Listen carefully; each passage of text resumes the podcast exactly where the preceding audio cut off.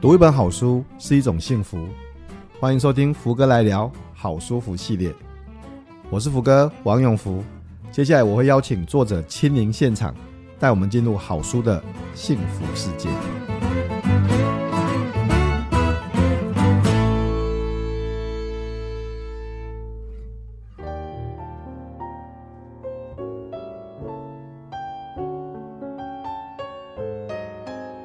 我们很多时候在社会上或者在工作上需要竞争啊，需要一些努力啊，需要一些方法。但是很多时候，如果回到我们生活的本身，或者是我们最终的初心，真的是得之于人的太多，出之于己的太少。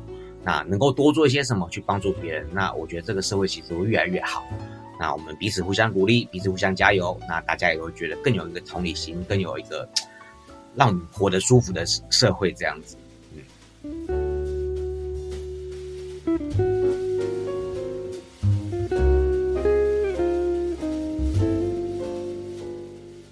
伙伴，大家好，欢迎收听福哥来聊好舒服系列，我是主持人福哥王永福。呃，这个礼拜的好舒服呢，呃，我们邀请到我的好朋友来上节目哈。那这一期很特别，其实我是有一点私心所安排这个节目了。那到底是什么私心？这个节目中间再说。那谢谢大家对福哥来聊的呃支持哈。我最近有时候去演讲啊。然后跟读者见面啊，或是收到读者的来信啊，都会听到说读者说他们在开车的时候，他们在通勤的时候，他们在不同的时间运动的时候，会收听福哥来聊哈，不管是好书福作者来聊书，或是永不服输，呃，也就是成功者的逆境哈，那这些不同的系列，我都听到呃听众对我的一些回馈，然后支持，然后鼓励。呃，我觉得很开心了。你知道做节目就是为了这个东西哈，其实也不是为了钱，也不是为了什么获利，但是呃，知道自己的节目在默默的时候影响了一些的伙伴，呃，这是我觉得最开心的事情哈。那当然也欢迎大家记得要啊、呃，把这样的节目推荐给你的好朋友，需要更多人的支持啊、或者是呃，我也希望各位可以去订阅，并且给我们五星评价哈。啊，每个礼拜一封福哥来信，欢迎您去福哥的部落格免费的订阅哈。啊，最近其实我陆陆续续在台北、台中、澎湖、花莲哈，就做了一些游戏化教学的技术的分享跟讲座，也谢谢大家的支持哈。那福哥的线上课程平台海课教育啊，也期待呃，现在有很多不同的课程，包含我自己的教学的技术，还有一些新的最近在谈的 AI 啊，以及接下来的全志强老师即将会有新的课程上市啊，谢谢大家对我们的支持。好。那今天呢，我们邀请的是我的好朋友哈，德生哈啊，也就是慢性肾脏病病友的护肾运动健康学的作者德生。我们请德生跟大家打个招呼。Hello，大家好，我是陈德生。德生这个慢性肾脏病友的护肾运动健康学的作者。对，所以我我认识德生哇一阵子了，很长一阵子了哈。我们从专业简报里认识到现在啊。呃其实德生之前如果没有说，哎，说实话，你之前没有说，我是真的不晓得。就是我至少刚认识你的时候，你就是健康阳光，然后那个呃，这个很厉害的这个物理治疗师这样子。那是后来，是后来我才知道你是喜肾的病友，哎，嗯，对，我其实二十九岁，就二零一零年的时候就已经开始了第一次的洗肾，然后运气不错，哦，哦，就二零一二年就排到肾脏移植。所以我刚好就是全台湾唯一一个有洗肾换肾经验的物理治疗师。好，那今年呃去年去年嘛，对，差不多四十岁的时候又开始回来洗腹膜透析，这样一直的肾脏就随着使使用年限已到，这样子就又又又回来洗肾了，这样子。对，所以你看我这个德森这样子很轻松的谈这件事情。哎，大家回想一下，二零一零到现在已经十二十三年的时间哈，然后又换过肾脏，然后又又又肾脏又可能到达使用年限，又重新开始做腹膜透析洗肾这样子。嗯，啊，所以嗯，我如果你之前不说，我是真的不知道哎，这你那我记得第一次知道好像是你是在呃简报同学会的时候，专业简报力同学会的时候谈到这个事情，第一次啦，第一次谈到那个你又重新回来。嗯洗肾这样子，然后你说你那时候那时候变瘦嘛，从变胖然后变瘦，然后那水肿啊这些事情是，你你我的意思是，对，我的意思是你不讲，我们从没有人，基本上没有人知道，没有特别有人知道这样子。所以，呃，后来当然今年呃最近出了这本呃慢性肾脏病友的护肾运动健康学哈、哦，当然德森你自己也是医医医应该说医疗界人士吧？对，嗯、物理治疗师，对。然后所以就像这个书里面讲的，他同时全台全台湾同时拥有。洗肾换肾，然后也是一个专业的医疗背景的物理物理物理治疗师哈。好，所以我我先问一个，因为我在看这个书的描述的时候，我就我就看到这句话，就是这个胜利人生哈。哎，拜托德森，这个实话说，二十九岁就开始洗肾了呢，三十一岁换肾，然后现在四十岁再洗肾，这个为什么还叫胜利人生哈？当然，我觉得这一路上哈，哎，书上只有写到叫胜利人生，那我一直提到说我其实很幸运。像我第一次洗肾，二十九岁的时候，在三军总医院工作，那其实同事对我都会非常好哦，也会让我有时间去做这个腹膜透析的动作。然后加上我觉得我的同事最厉害，就是没有把我当病人看，该加的工作 loading 也没少过，所以那我也熬过来了。所以证明就是，哎，你虽然喜事，可是工作 loading 是一样重的哦，是可以持续完成的。他们把我当正常人看，所以我就过上正常人的生活。哎，那拜拜托你很忙好不好？如果很忙啊。以以前不知道的时候那就算了，现在知道，最近要跟像这次啊跟德森啊约这个节目录音时间了。好、哦，拜托你平常你现在平常也是都有在看诊吗？有啊有啊有啊。对啊，然后就是固定礼拜三去大甲，然后其实其他天就是台北为主。哦、那目前在高雄可能会有一个据点，这样所以还在研究中。OK，所以好，你看这个听众，你听听听听看哈、哦。这个我们现在访问的是一个全台湾唯一有这个洗肾换肾经验的这个物理治疗师，这样子。但是你平常比很多物理治疗师都还忙哎，你你也要在台北看诊，你要去大甲看诊，你现在计划要去高雄看诊，是这样的？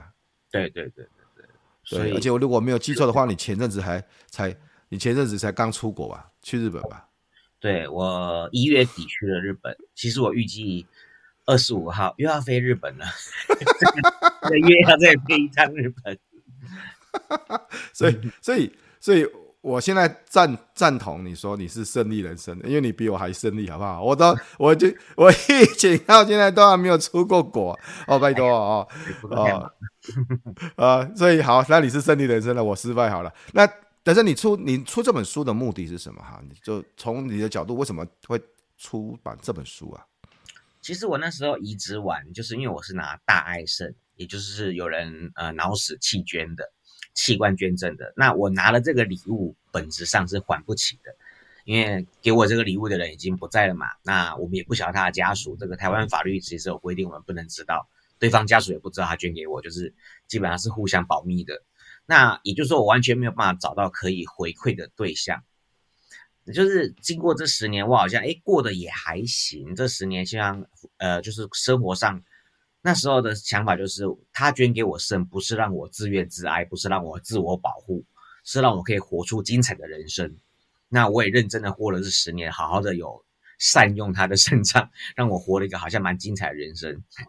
可是后来想想说，很多人并没有这样的机会，在洗肾的过程中，或者他肾移之后，他真的是怕东怕西。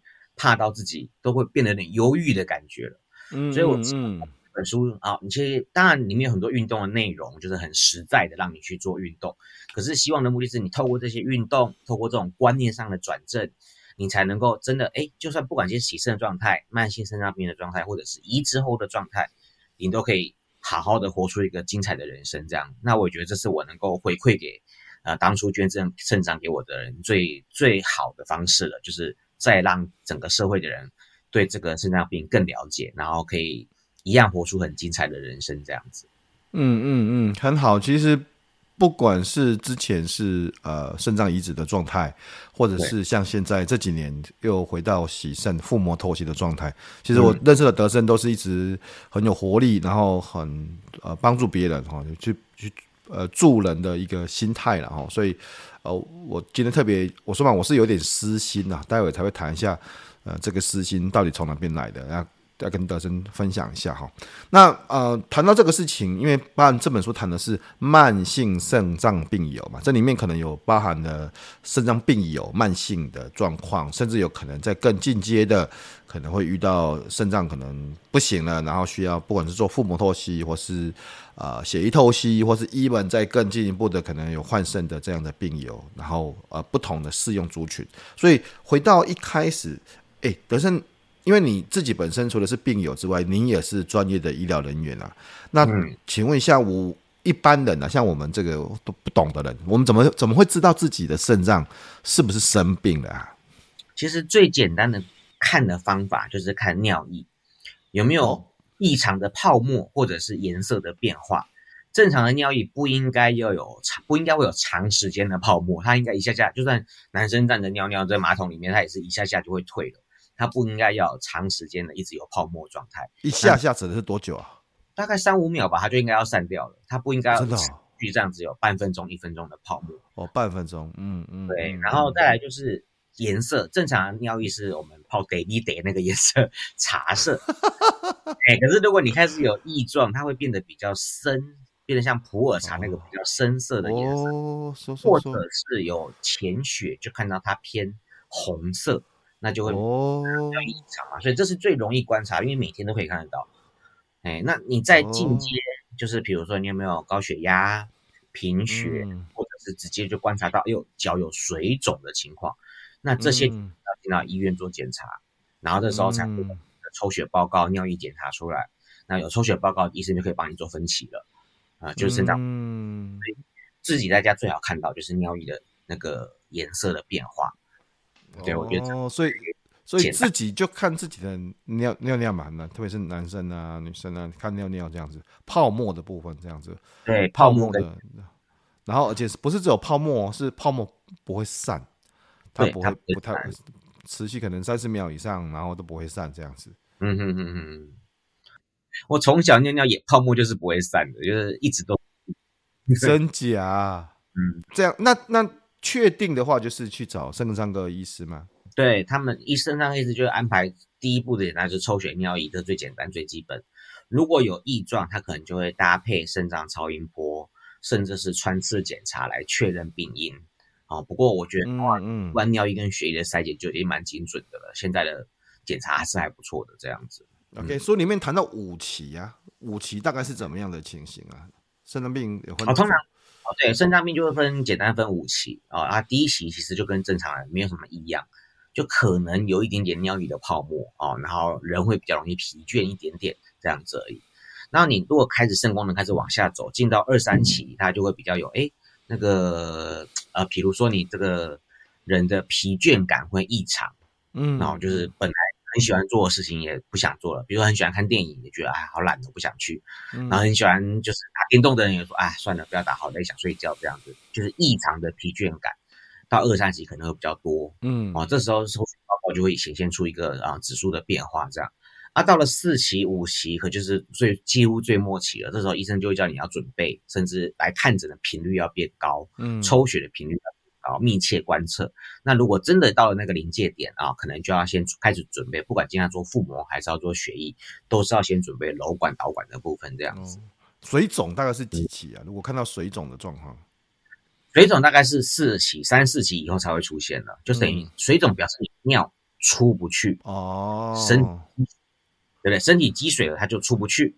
那这时候出不去，表示它制造尿液的功能开始下降，它没有办法有效的把你。今天比如说我喝一千 CC，我汗排掉两百，然后剩下就要尿八百出去，可是它已经没有办法完全排出去了。今天余一百，明天余一百，就越余越多，就会看到脚肿起来这样子。嗯嗯嗯，好，那所以我们我们来分成两个部分了。当然你刚才谈到说，呃，前面有一到三期，一期大概就是很轻微嘛，哈，二三期可能慢慢的有一些症状这样子，然后到四五期可能就会准备。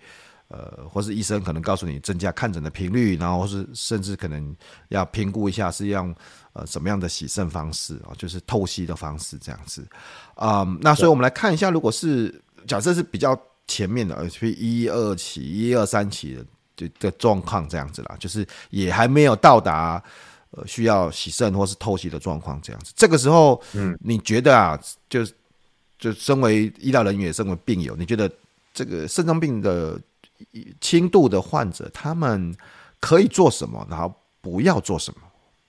哦，可以做什么事情？通常我觉得第一个当然就是运动很重要。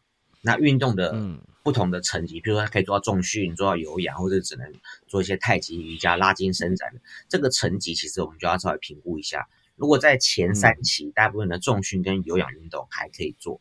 重训就要稍微长一点点，要让身体有休息，然后不要太累这样子。嗯，然后饮水一定要完整，就是说这时候基本上不会限水，所以可以喝到两千 CC 的水，就要喝到两千。好，就是你因为你还没水肿，所以可以不限水，那所以水量要喝够，所以这是运动饮食，其实基本上就是乖乖做就好。然后可能开始要有点限制，就是饮食上。包括是我们第一个最台湾人最容易出现，就是吃来源不明的保健品，不是烟保健品哦。对，这台湾啊，台湾的地下电台的市场太大了啊！以前啊，对这个哈，这个哎呀，这个肾不好的话，我们这个药吃下去就直接巴拉巴拉就变好了，然后就逆转了，然后就不用怎么样了，这样子。对，黑是不可能的代志哈，没有这种保健品哈，保健品就是保健品，那它有些有呃，应该说让你。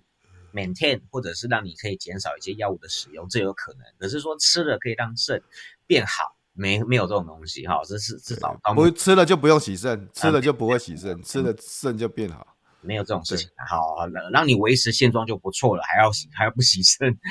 对，保健品上来路不远太多了，这个台湾人第一名哦。啊，你说其实其实不止也是啦，对。可是第一名真的是保健品。其实不只是保健品诶、欸，这个我这个时候我就要公布说，为什么我是带带着私心来这个找德生来哈啊，事实上我的父亲呐哈，大概在二十几年前哈，那时候呃他就是有肾的问题啊，就肾脏病的问题，我们这个他的肾可能有这个肾囊肿的状况哈，嗯，然后呢又高血压这样子啊，所以当然后来我不是要比较懂了嘛，然后就是意思他的肾功能就开始出现状况了，而且。那时候他是生病的状态，这样子啊，然后呢，嘿，他就是去，他不是吃保健品，他是吃偏方啊，就是偏偏方，就是什么什么什么药啦，含羞草啦，什么什么什么东西啊。我跟你讲，大家都会开始，其实这个有时候我我很不想这么讲，但是呃，我不晓得应该怎么说，就是你知道，你一个人如果譬如说遇到肾脏病的时候，旁边就会有很多很多人，就会基于好心或是善意。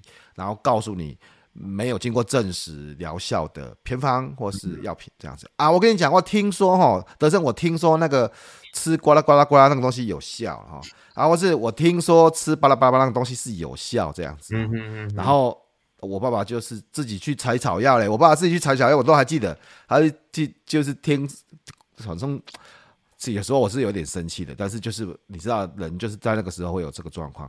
他就宁愿听信草药，宁愿听信那个没有经过疗效的东西，嗯，然后就肾当然就越来越差了，没有没有变好啊，没有让他没有变好，对，那二十几年前啊，然后后来就就就就走到洗肾这个状态了，这样子，好洗肾，然后他的就不想洗肾了，哎，我跟他一起在内科加护病房，他在那边挣扎这样子啊，都都已经水肿了，然后都已经很很。好，他其实洗肾其实也没有很配合，没有很久，啊、呃，没有多久他就到天堂去了，这样子。嗯，所以，所以我我看到得知你说这本书，我想，我就真的我就想到我爸爸，想到我爸爸那那时候经历的一些事情，这样子啊。所以，嗯，那我我们待会再来谈说洗肾是不是世界末日这个事情。但是我想先问一下，诶，那轻度肾脏病啊，要运动哦？我以为是多休息，或是运动。就是运动这件事情，它本本身就有很多的多重好处。好，报告啊，肾脏病其实久了，通通都会高血压；肾脏病其实久了，通通都会高血脂。啊，那会不会高血糖不一定哈，可通几乎通通都会有。那台湾人洗肾第一名就是糖尿病，也就是说洗肾肾脏病基本基本上是跟三高长在一起。那运动其实真的对三高有很好的控制效果。所以你的药物上，你今天血压、血糖、血脂，你再怎么吃药就叫做控制。可是运动可以让血压、血糖、血脂都能够有效的调降。哎，所以其实，在运动这件事情上，它是在共病上帮助肾脏可以尽量撑久一点点。那的确也是要需要休息啊，不是说完全都可以这样子肆无忌惮乱动。可是大多数时候人，哎，在前面几期的时候，没有到这么疲倦的，是可以运动的。然后这个运动其实好处还是多于坏处。嗯嗯，它就有一点，事实上是有点帮助。你说共病的部分，帮助像血压啦跟血脂的部分这样子，然后强化身体机能。对对对对对，没有错。嗯嗯，好啊。所以如果是只是轻度的肾脏病，我想在医生的指示之下，跟医生讨论的状况之下，应该还是可以适当的运动，锻炼自己的身体。是啊是啊。那当然当然有的时候就是，反正因为肾脏有时候的问题不是就没办法逆转嘛。嗯。然后。可能最后面医生就说啊，这个可能要透析啊，就是俗称的洗肾嘛，哈，俗称洗肾这样子。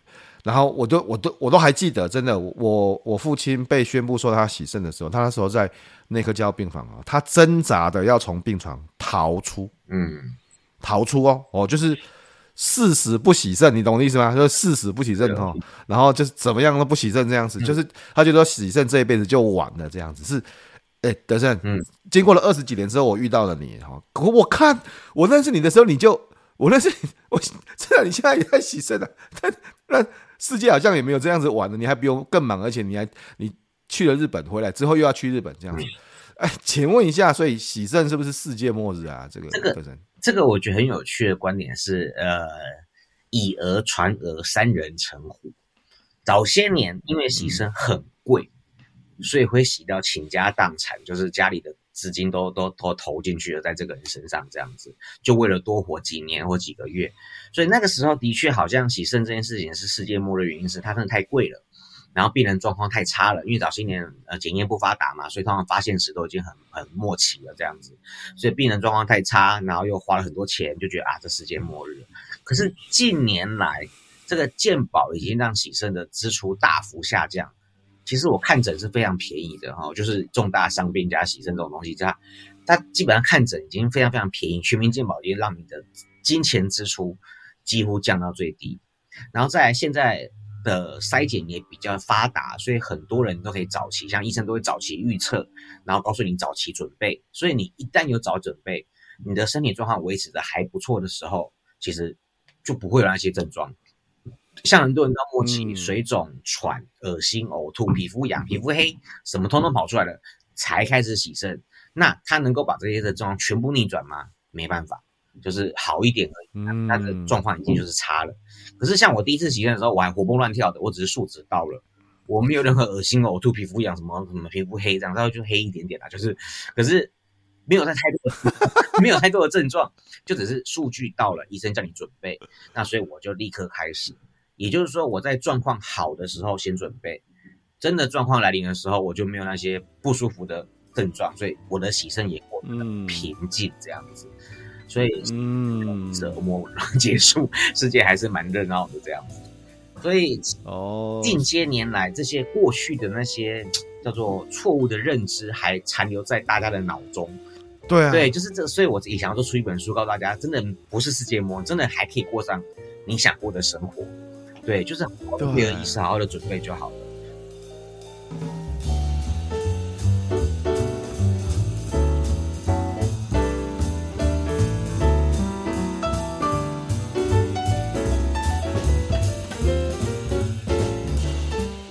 当然，我相信这里面还是有些辛苦啊。但是，至于说世界末日这件事情，似乎。哦哦，至少我从德身上是是一点点都感受不出来这样子，就就就一就一点点都我一点点，因为我们那次德胜那么久，甚至一文到这几年，我都还看到哇，呃这几年又你看从换肾，然后肾的功能衰竭，然后重新又回到腹膜透析，我靠。对不起，我看你还是活蹦乱跳。是啊，就是可能状况好准备。对对，所以有些有些东西是就好的时候，反正听从医嘱嘛，然后才不会造成一些不可逆转的状况这样子。对对对。那当然，我相我相信很多人会有这个啊、呃，我们不管说过去的认知啊，或者是说有这些过去的印象，也是因为他对接下来的生活不太了解，这样子，所以身为身为一个透析哦，就洗肾患者，你可以跟我们分享一下一个腹膜透析患者平常的生活大概是什么样子啊？腹膜透析患者通常常规来讲，一天要换四包水，也就是说我早等一下哈，哎，我怕我怕有人不知道，来德胜，什么是腹膜透析？我们这个解释一下好。哦，好，我们腹膜透析其实就是在肚皮上装一根管子，然后呢，你会有透析液从这个管子流进腹腔内。然后你就带着带水，哦，就去工作干嘛都可以，反正四到六小时之后，把肚子里的这袋水倒出来。这四到六小时就是让腹膜里面的微血管，微血管里面废物多嘛，所以就会扩散作用，扩散到透析液里面去，然后再把这袋水，哦，等于是废物透析到，呃，扩散到这杯这袋水了，再把它倒出去，再换一袋新的进来，这样子周而复始，每四到六小时做一次。所以我一早起来就先换一包水嘛，正常啊。第一早上啊，早餐第一包，然后四小时到就是到午餐在工作的地方，中午了，哎，对，找个无菌的空间，相对无菌就可以了。门可以关起来，冷气关一下，好，再换一包水，然后晚餐再换一包水，睡前再一包，大概就是这样，一天四包，也就是一天吃四次药的概念。哦，你当然现在已经很有经验了，你大概换多花多久的时间再换一包水啊？快的话二十分钟，慢的话半小时。哦，取决于我个人，有没有认真打电动这样。现在有手机了，跟二十年前不一样。十年前是真的就是什么叫做等下什么叫打电动？你你在换的时候还可以打电动？就手机拿着，你可以打电动，你可以看书。哦，反正因为你现在手机你还可以跟人家聊事情，所以其实，在换水的过程中，你其实只有一个动作，就是把它接上袋子，然后就让它流。流流流流流流到干净，然后那个转换一下，换下一代流进来这样子而已。所以你大部分时间在等待它的流动这样子。哦。对，所以大部分的时间不是在那边操作，而是等待这样子。因为你可能换过液体从肚子里倒出去，跟液体从袋子里流进来的过程这样子。哦，是是是是是，所以那个时候就是在划手机，啊、就在十年前那个时候还手机还不流行，那时候还没有那么多手机游戏，也不太流行手机通讯，都是都都就只能看书或真的是在那发呆。可是现在有手机，其实这个时间你不用浪费，还可以顺便运动啊？请解释什么叫还什么叫还可以顺便运动？因为你在等待它的过程，你绑它那个管子，其实接上了就是蛮牢的。你基本上在椅子周边移动来走来走去是可以的，所以你可以做些简单的椅子上的运动，或者是站起来还动动手、动动脚是没有问题的。所以这个时间就是安排让你可以哦一边换水，一边可以做运动，一边可以划手机，而且不会有人打扰你，是一个非常好的内观的时间嘛，非常好的时间这样。不过，不过有时候我们其实我们要看怎么评估我们对时间。我们讲说，哎，这样还是很花时间呐。但是要要回到说那个时间你是做什么？我们我当然这个是没得比的。但是我就以我自己的例子看，有时候我要去台北工作嘛，常常坐高铁嘛，然后来回通勤啊，这样的。很多人也会讲说，哎，你通勤很花时间呐，一次一个小时，两次两个小时，然后中间还有计程车转换，还有这个高铁这样子哈，哎，还有那个捷运嘛哈。我说没有啊，哎，大家都不晓得我的书，其中有一半是在在车上写的。我上车忙忙死我了，真的是我我都来不及，我都文章都还没有写完，然后就如果说假设是像你这个时间半个小时，我大概可以写大概一千字的文章吧，八 六啊六百六百六百五六百五二二十五分钟到六百五，对，六百五十个字的文章这样子，所以就要看那个时间在干嘛啦。其实有时候也是对啊，看看你是怎么利用那个时间这样子，所以。看起来就是除了那四次的更换透析液的话，好像也没有特别，还是我太低估这个事情了？有有特别不方便或什么样的事情吗？嗯，当然水很重，所以比如说去工作上班，我要拎着至少一袋哈，就是午餐那一包或者是晚餐那一包，它就不是真的像药包这样子小小一包，它一包水是两公斤重，呃，两公斤。对，所以我如果今天出门一趟，然后中午换在外面换的话，可能就是要准备两公斤啊。那如果是加晚餐两趟的话，就准备四公斤。然后药水需要加热，不然像前几天那么冷，那个哇，那个进去可是 这外面几度药水就几度的，它需要先 加热哦，不会刮洗，停下来刮洗。对对，哎，所以它虽然的不方便，就是我可能要拎着药水，然后跟一些无菌设备，像酒精啊、磅秤，啊，我们要算药水重量，磅秤啊，到处跑这样子。哎.所以呃，有些许的不方便，但不至于到不能突破了。然后很多人需要找一个相对无菌的空间，会选择车子，他就在车子里面，因为 Okay. 车子里面它比较控制的环境这样子。Okay. 那像我们对，我在诊所上班，所以诊所很多无菌空间可以用。对啊，然后你又跑来跑去这样，你要跑去大，要从台北到大甲，你要跑来跑去，你每个礼拜都跑去，所以就就就准备好一套 set 在那边就可以了啊。OK OK，那那透析有两种啊，一种就是自己带着药水，然后透过腹膜透析。嗯、那另外一种，大家我想也许更常知道的啊，就是说大家传统定义上的洗肾，就是去一个洗肾室，然后。呃，去接上这个血管哈，然后就是做血液透析这样子，然后有个呃体外机在做交换嘛哈，那这个我们称为血液透析。那你所了解的，因为你有时候也常常去跟诶这个洗肾的病人哈，透析的患者去做一些卫教啦、运动的一个教导这样子啊，所以那一个很 typical 一个标准的血液透析患者的生活大概会是什么样子？在台湾的血液透析患者，通常最多人哦，最多人选择的情况就是三天一次，每次四小时，所以他们通常是早班、午班、晚班，然后就选一个时段，可能是一三五或二四六，然后就固定这个时间去洗肾室，不管是在诊所内或者是在医院里面的洗肾室做血液透析。好，那去的时候呢，当然他们准备好，事先准备好血液瘘管了，所以去的时候护理师会打上针，两支针。好，一支针把血引出来，放进人工肾脏里过滤完之后，另外一支针把它流回去。那整个过程，嗯、身体的血洗完，这个过程约莫要四小时。好，嗯、那这个过程就会让病人必须要被固定在那边，因为他有一只手被打两支针嘛，然后就血被拉出来。嗯、其实那个过程是蛮刺激的，不太能够乱动。哦，所以他们通常会有四小时会停在血液透析室里面，然后就可能。其实，在国外很流行是边手被固定着，然后脚做脚踩脚踏车啦，要有稍微动作的过程。国外对国外很多蛮像很多日本啊，或者是欧洲国家，他们会让他病人的脚脚去踩脚踏车，固定式的加速血液流动吗？嗯、呃，就是有运动，趁这时间多活动。也是也是。对，然后血液流动加速也是好事，对，血液流动速度也要快一点，不然它来不及四小时帮你把全身的血都洗过一遍这样子。嗯嗯嗯，嗯，所以很多地方其实是鼓励这样。那我们在书中也建议大家，你在洗肾的时候，其实还是可以动的，虽然那只手可能就是固定住。对，你就不要只看电视，或者是真的在那边睡四小时，没有好好的运用这样子。哎，这是大多数百分之呃，我们全台湾洗肾患者有十万人，大概有九万人是血液透析。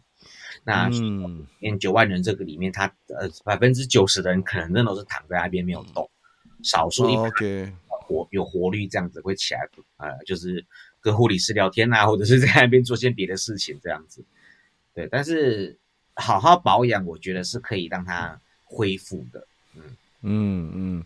那德生，那为什么如果是这样子来看？因为当一个腹膜透析，就是你可以。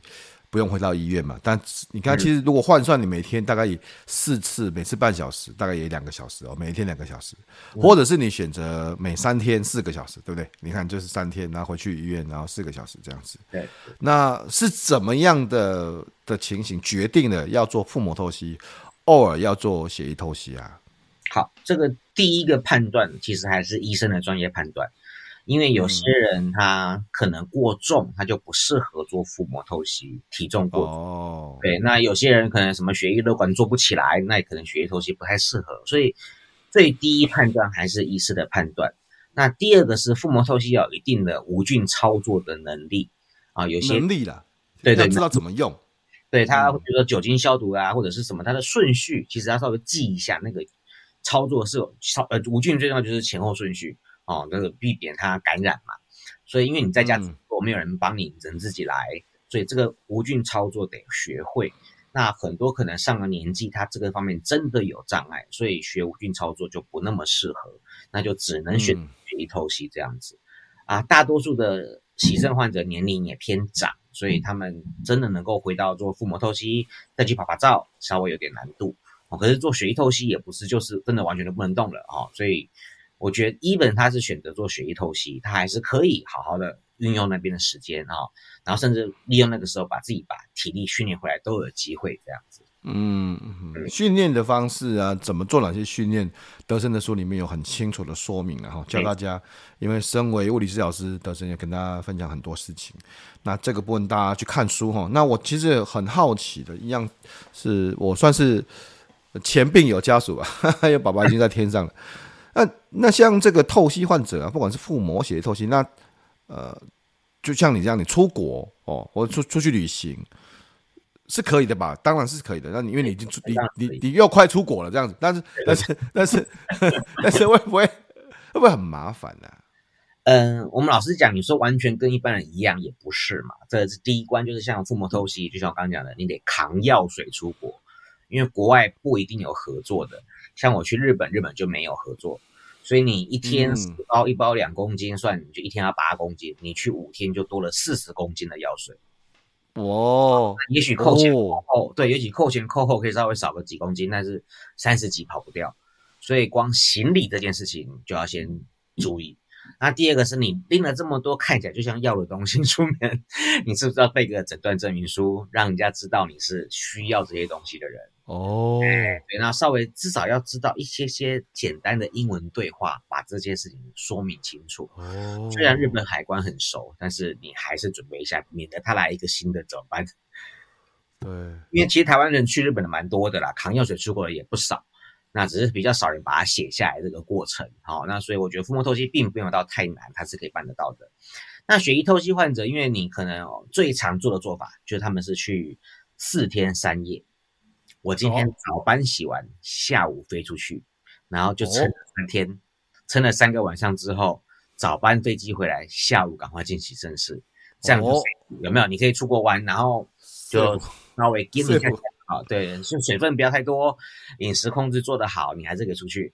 那如果大于这个时间呢？其实就两个方法，一个是跟洗肾团，很多现在现在市面上很多这种全团洗肾团，对，全团都是洗肾的。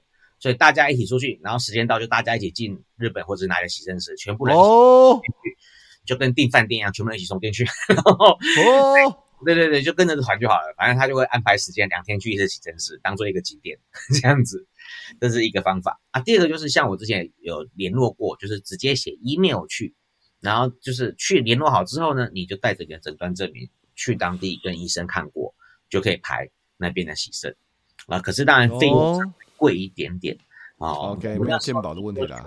对，我那时候听说，就泰国一次好像是八千块台币，可是它的环、哦、环境很舒服哦，那个 view 很好，空间很好，很豪华，然后 就是饭店，饭店，饭店，对，饭店式服务。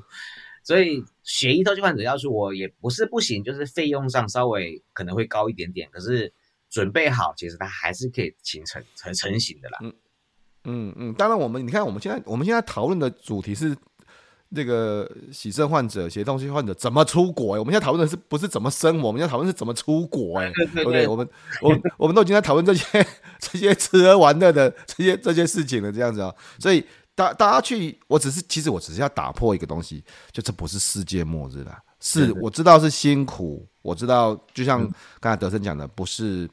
也不是真的那么简单轻松，像一般人一样这样子的哈。但是，呃，离世界末日还很遥远，好不好？就离我，我我我倒是觉得这个，呃，最近出来的那个 AI 或 ChatGPT 比较有可能接近世界末日。对对，一样嘛。洗肾 这个事情，我觉得还蛮遥远的啊。所以，呃，我非常谢谢德生跟我们分享这些东西啦。其实也很。其实我觉得蛮感动，也蛮感谢的。德森自己本身，呃，当然你看啊、呃，工作然后做物理治疗，然后跨县市做物理治疗，但自己本身带着这个透析仪，然后还在这样的一个行程之下，还出版这本书哦，跟大家分享啊、呃，不管是肾脏病友或是洗症患者的一些生活日常运动，然后甚至一些相关的资源哦，包含说一些比较少。提到少见到的这些事情，这样子，我相信，呃，不管是对病友，或是对像我们这样病友的家属，都是非常有帮助的这样子啊。然后呃，我每次在这个德森，你现在已经晋升为作者了啊！你现在晋升，你晋升为作者了，晋升为作者啊！对，谢谢这个这本这本书，大家可以去看一下。这本书就是慢性肾脏病友的这个护肾运动健康学哈。那这个陈德生物理治疗师写的，那大家可以去看一下这本书。这个在各大书局、网络书局也热卖中，这样子。我每次都会问那个作哎作者作者先生作者先生，现在晋升为作者之后，来推荐给大家，你觉得最最棒的、最值得推荐给大家的三本书是什么？好，第一本是这个。每天演好一个情绪稳定的成年人，那是一个大陆作家写的啦。那我觉得就就如同这个书名啊，我们不一定一直可以情绪稳定，但我们试图演好，因为这是成年人该做的事啊。小朋友可以然后开心就笑，不开心就哭，但成年人我们要试图演好。特别是如果今天你真的是病友，你一定有很多说不出来的痛苦，跟不晓得怎么跟别人说。但是我们并不鼓励你也四处发上发送这些，你知道，就是不舒服的感觉，就是让你在外面，你可以有很多排解的方法，但我们在外面就是一个情绪稳定的成年人这样子。这是我觉得这呃病友或非病友都可以看的一本书。那再来就是我们还是要真实的面对自己的情绪嘛，所以这个被讨厌的勇气，有些时候我们太在意别人对我们的看法，导致我们自己在一些做事情的选择上会出了问题。呃，特别是啊，也是病友哦。特别是像刚福哥说的，如果有人推荐你，他好好心给你的偏心，对，真正是好心，他没有存着恶意，但是你要有这种被讨厌的勇气跟他说，因为你的理智知道的哦，那不行。啊，那个不是，那个就是虎啊罪哦，不是不太适合拿来天天使用哦，所以要有个被讨厌的勇气。那当然，它里面很多内容啊，哈，不光是这个肾友部分。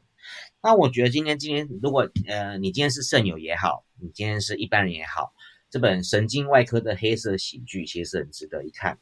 它是一九九九年出版的，你会看到很多医生的无力的地方。今天你会很多时候一开始的肾嗯病友或者是家属都会把希望。寄托在医院，但你到了中间后期，就会突然间惊觉，哎呀，医生好像也只能帮我开药这样子，好像其他事情他也没有办法帮你多做什么，就是他有他的极限在，但是我们可以透过知道他的极限，增加我这边的努力啊，不管是在饮食上、运动上，我这边的努力多一点啊，或者是我这边的同理心多一点，我可以让我自己过得更好，同理一下自己哈，对，所以。这些书是让我们知道说，即便是医生，神经外科很难哦，他们也是有很多无力的地方。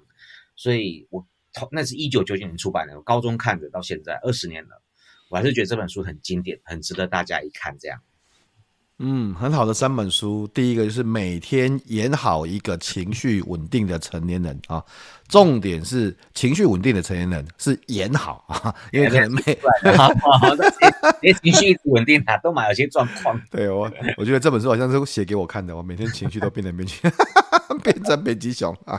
好，第二本是被讨厌的勇气哈，这个有时候是这样子的，呃，反正自己要有自己的想法了哈。那被讨厌也不是一件坏事的，就是自己有自我嘛。哈，然后特别是刚才你谈到那个善意的啊，这个善意的偏方，这个我是深受其怎么讲其扰吗？其害吗？真正就是我都还记得很多事情，不管是我我爸爸生病，或是我妈妈生病，都会遇到这种情形啊。